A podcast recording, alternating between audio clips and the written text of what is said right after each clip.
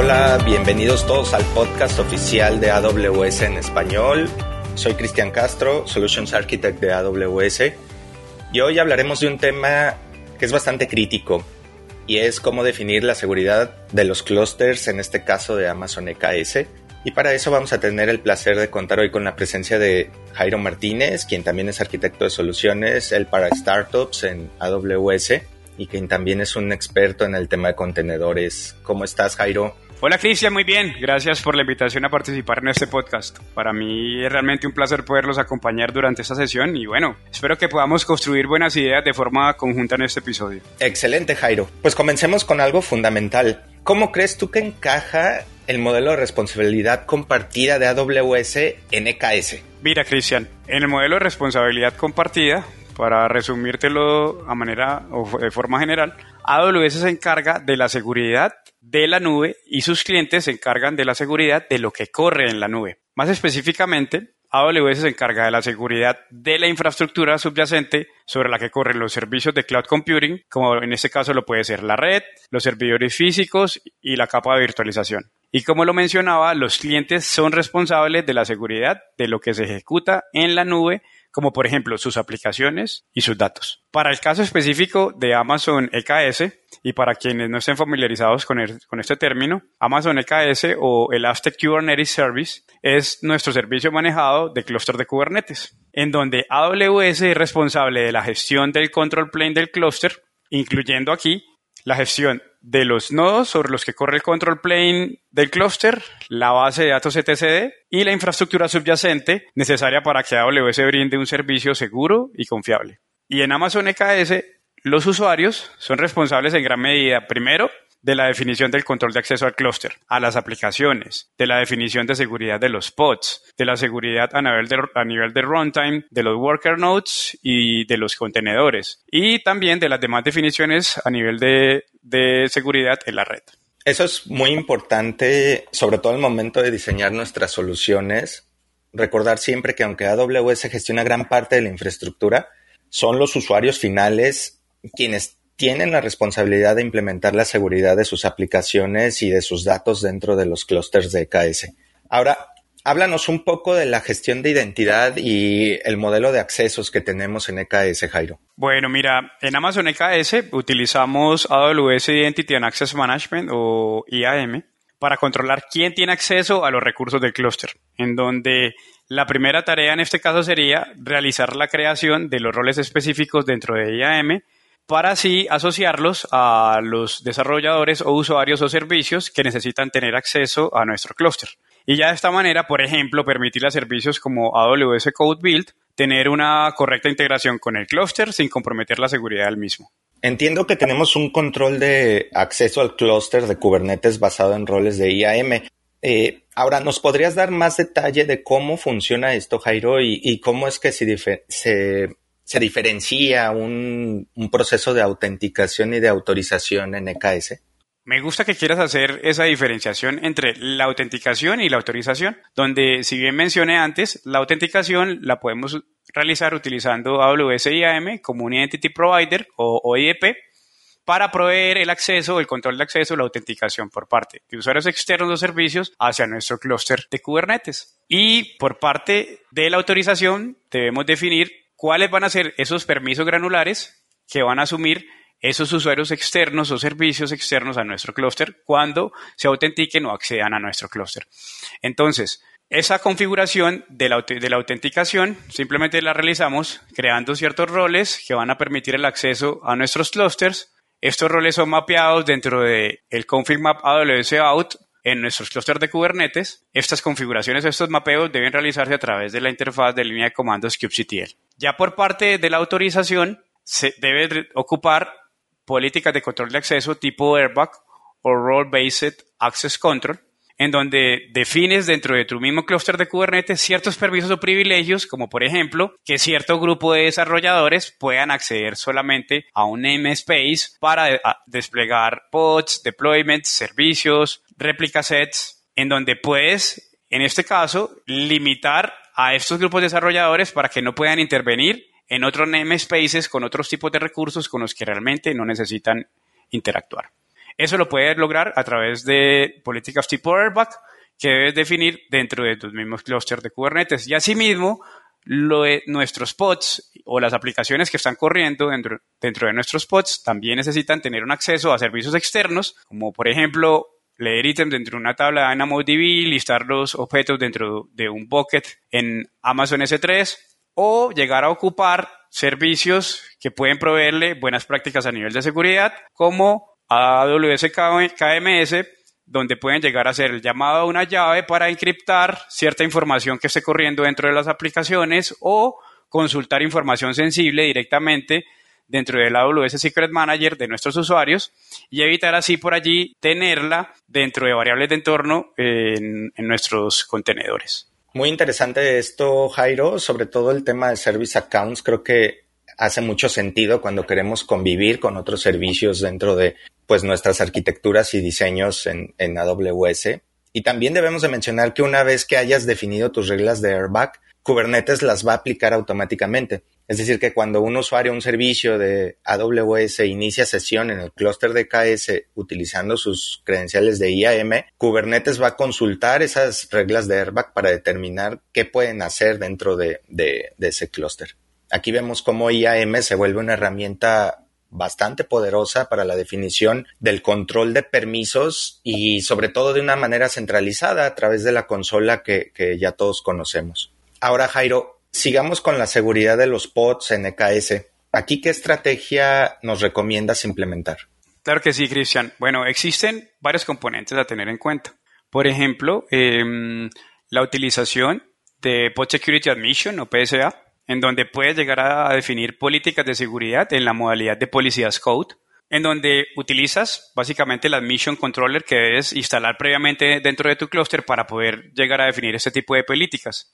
¿Qué políticas puedes definir? Un ejemplo es eh, definir el parámetro image como always para todos nuestros contenedores. Es decir, cada vez que un pod quiera iniciar, siempre va tener que ir a descargar la última versión de la imagen de contenedores dentro de nuestro registry o repositorio de imágenes de contenedores para asegurar, en este caso, que siempre se descargue la última versión con las mejores prácticas que ya hemos aplicado a nivel de seguridad. También tú puedes llegar a definir un control de schedule o despliegue de pods dentro de tus worker nodes de tu cluster de Amazon EKS, en donde cada worker node lo marcas con ciertos taints y dentro de tus deployments marcas cuáles van a ser los tolerance que, tus pods van a asumir. Y para poder llegar a completar esta estrategia de taints con tolerance, puedes también utilizar este tipo de reglas eh, tipo PAC o Policías Code, donde defines específicamente cuáles van a ser los tolerance que tus pods van a poder asumir y así poder llegar a asegurar que la estrategia que previamente definiste para hacer schedule es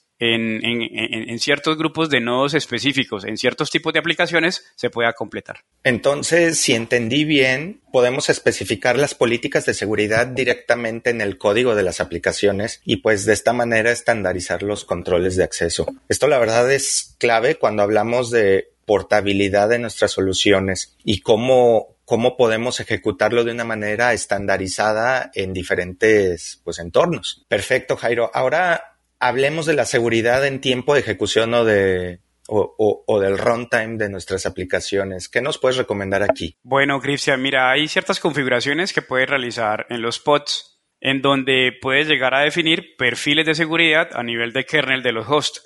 En este caso, utilizarías eh, una herramienta como seccomp, en donde eh, se pueden definir ciertos profiles. En esos profiles se definen cuáles van a ser los llamados o syscalls que los contenedores van a poder realizar hacia los hosts o worker nodes donde están corriendo esos contenedores. Entonces, si un atacante lograse de alguna manera vulnerar las aplicaciones que están corriendo dentro de, nuestros contenedores y llegasen a ingresar al, contenedor en sí, podríamos limitar las acciones o los syscalls que estos atacantes pudiesen llegar a intentar realizar sobre los worker nodes de nuestro clúster y así poder evitar que los ataques puedan llegar a propagarse a todo nuestro clúster de Amazon EKS. Esto que mencionas de perfiles a nivel de runtime definitivamente es una buena práctica pues utilizada para reducir la superficie de, ataque de nuestras aplicaciones y contenedores en entornos de, Kubernetes utilizando EKS. Pero ahora, Jairo, tenemos otra capa crítica en los sistemas, que es la capa de red. Aquí para la protección de red, ¿qué nos puedes recomendar implementar en un clúster de KS? Mira, la implementación en este caso de Network Policies es fundamental y realmente es una buena práctica que nos permite tener un control en las comunicaciones internas entre nuestros componentes que están corriendo en nuestros clústeres de Kubernetes. Es decir, con ese tipo de Network Policies puede llegar a permitir o denegar la comunicación entre pods. Puede definir un puerto y un protocolo de comunicación, permitir o denegar ese tipo de comunicaciones de forma interna. Anteriormente, en un clúster de Amazon EKS se utilizaban herramientas de terceros como Calico o Cilium para poder llegar a definir este tipo de políticas. Pero ahora, nuestro VPC CNI Driver el cual viene instalado cuando aprovisionamos un nuevo clúster de Amazon EKS, ya tiene esta capacidad de generar estas políticas de red para controlar la comunicación interna entre, nuestros pods. Y bueno, no solamente tenemos que pensar en la comunicación a nivel de puertos y protocolos, sino también la inscripción de, de, esta comunicación. Entonces, en este caso, se puede llegar a utilizar un servicio como lo es AWS App Mesh, el cual es nuestro servicio de Service Mesh, que permite adicionar un punto de comunicación entre los servicios que están corriendo en nuestro clúster. Y de esta manera podemos asegurar que esta comunicación vaya encriptada y lo mejor de todo es que no tenemos que hacer configuraciones específicas sobre nuestras aplicaciones, sino en este caso AppMesh se encarga de adicionar estos componentes que van a realizar la encripción en la comunicación entre los diferentes recursos relacionados a nuestros servicios que están corriendo en nuestro clúster de Amazon EKS es bastante útil esa capacidad que se tiene para aceptar o, para denegar la comunicación interna entre los servicios y pues también el, modelo de encripción con el que vamos a contar para eh, realizar esa comunicación de manera segura. De hecho, tenemos un episodio reciente del podcast de AWS en español en donde nuestra especialista Federica Chiufo nos da muchos detalles de cómo utilizar VPC Lattice para simplificar esta problemática que se encuentra frecuentemente en los diseños de red en entornos de, contenedores. La verdad es que se los recomiendo mucho. Ahora, Jairo, ¿existe alguna guía en general que se pueda seguir con respecto al hardening que se debe de tener en los nodos del clúster? Claro que sí, Cristian. Existen diferentes guías de terceros, pero también antes de, de contarte un poquito acerca de eso, AWS a través del tiempo que ha venido ofreciendo su servicio de Amazon EKS a sus clientes, ha recopilado una serie de buenas prácticas a nivel de seguridad. Esta recopilación de buenas prácticas las integró o las incluyó dentro de un framework llamado Amazon EKS Blueprints. Este framework es soportado directamente por AWS y permite desplegar y gestionar clusters directamente desde infraestructura como código, ya sea por Terraform o CDK, y eso te permite tener o desplegar clúster con este compendio de buenas prácticas a nivel de seguridad. Y retomando tu pregunta, eh, Cristian, existe el CIS Benchmark, el cual es un compendio de buenas prácticas creada por expertos. El CIS es básicamente eh, Control Internet Security, cual es una comunidad que se encarga de recopilar estas buenas prácticas a nivel de diferentes tipos de plataformas. En este caso hay un CIS Benchmark en específico para Kubernetes y para Amazon EKS, en donde tiene recomendaciones como por ejemplo eh, habilitar en los worker nodes o en los nodos de nuestro clúster de Amazon EKS en el sistema operativo Linux que sostengan la propiedad SE Linux. SE Linux es un módulo de seguridad de kernel que proporciona un mecanismo para admitir políticas de seguridad de control de acceso tipo MAC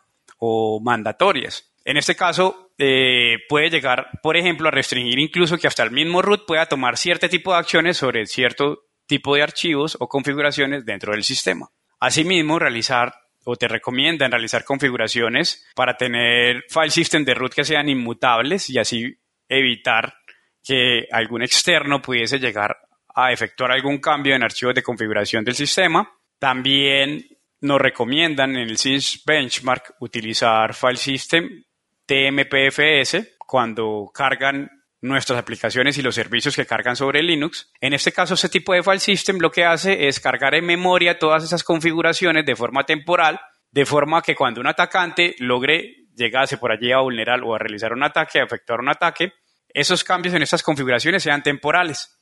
Es decir, en el caso que se llegase a reiniciar este contenedor o este worker node, simplemente estas configuraciones realizadas durante el ataque se perderían. También es recomendado, por ejemplo, eliminar el shell o cualquier interpretador de código para evitar así que si un atacante también lograse llegar hacia el contenedor, incluso hacia el mismo host, pues de esta forma pudiésemos llegar a evitar que utilizase estos interpretadores de código para efectuar sus ataques. Y bueno, Cristian, es para mí bastante importante en este caso resaltar que este tipo de configuraciones ya están incluidas, por ejemplo, en los worker nodes que ofrecemos con sistema operativo Linux Bottle Rocket, el cual es un sistema operativo que incluye únicamente el software necesario para ejecutar contenedores y garantizar en este caso que el software subyacente permanezca seguro en todo momento, teniendo así worker nodes o nodos más livianos y seguros asociados a nuestro clúster de Amazon EKS. Súper importante esto que nos comentas, Jairo. Pero ahora, ¿qué hay al respecto del ciclo de vida del despliegue o modelos de integración continua, despliegue continuo? Sabemos que hay varias herramientas o servicios que se pueden utilizar en diferentes etapas del ciclo de desarrollo de las aplicaciones que estamos desplegando en EKS, implementando precisamente estas mejores prácticas que mencionas en la definición de seguridad. ¿Qué nos puedes recomendar incluir aquí como, como mejor práctica en estos procesos de integración continua y despliegue continuo? Bueno, mira, en este caso existen diferentes herramientas y servicios que se pueden utilizar en los diferentes stages o etapas dentro de un pipeline de CI/CD. Entonces, te lo a ir listando agrupándonos en diferentes stages de, de un pipeline de CI/CD. Entonces, para iniciar, la seguridad debe tenerse en cuenta, o es decir, hay que tener controles de seguridad desde la misma etapa de desarrollo. Cuando nuestros desarrolladores están creando el código de las aplicaciones dentro de sus estaciones de trabajo, dentro de sus mismos IDs, se deberían tener controles de seguridad que logren identificar vulnerabilidades en el código que están escribiendo. Y es allí cuando toma gran importancia nuestro servicio Amazon Code Whisperer, el cual es un servicio que se basa en un modelo de Machine Learning previamente entrenado que permite generar código en tiempo real y asimismo lograr identificar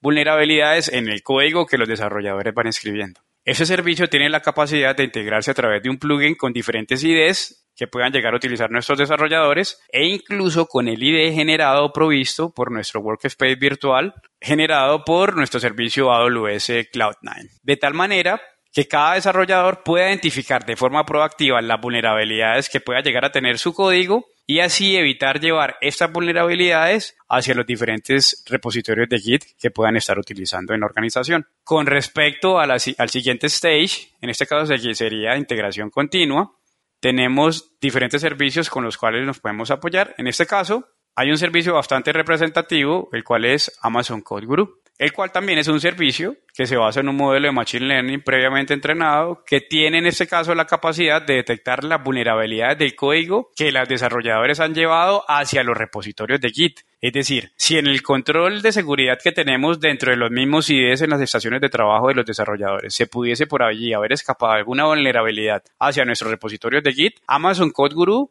tiene la capacidad de detectar estas vulnerabilidades y así llegar a evitar que estas vulnerabilidades de estas aplicaciones sean llevados hacia las imágenes de contenedores que vayamos a construir. Asimismo, contamos con el servicio Amazon Inspector, el cual es un servicio que también tiene la capacidad de detectar vulnerabilidades, pero en este caso, las vulnerabilidades que detecta son las que puedan llegar a tener las imágenes que han sido previamente construidas y almacenadas en el registry o repositorio de imágenes de contenedores, como lo puede llegar a ser, en este caso, Amazon ECR o el Aztec Container Registry.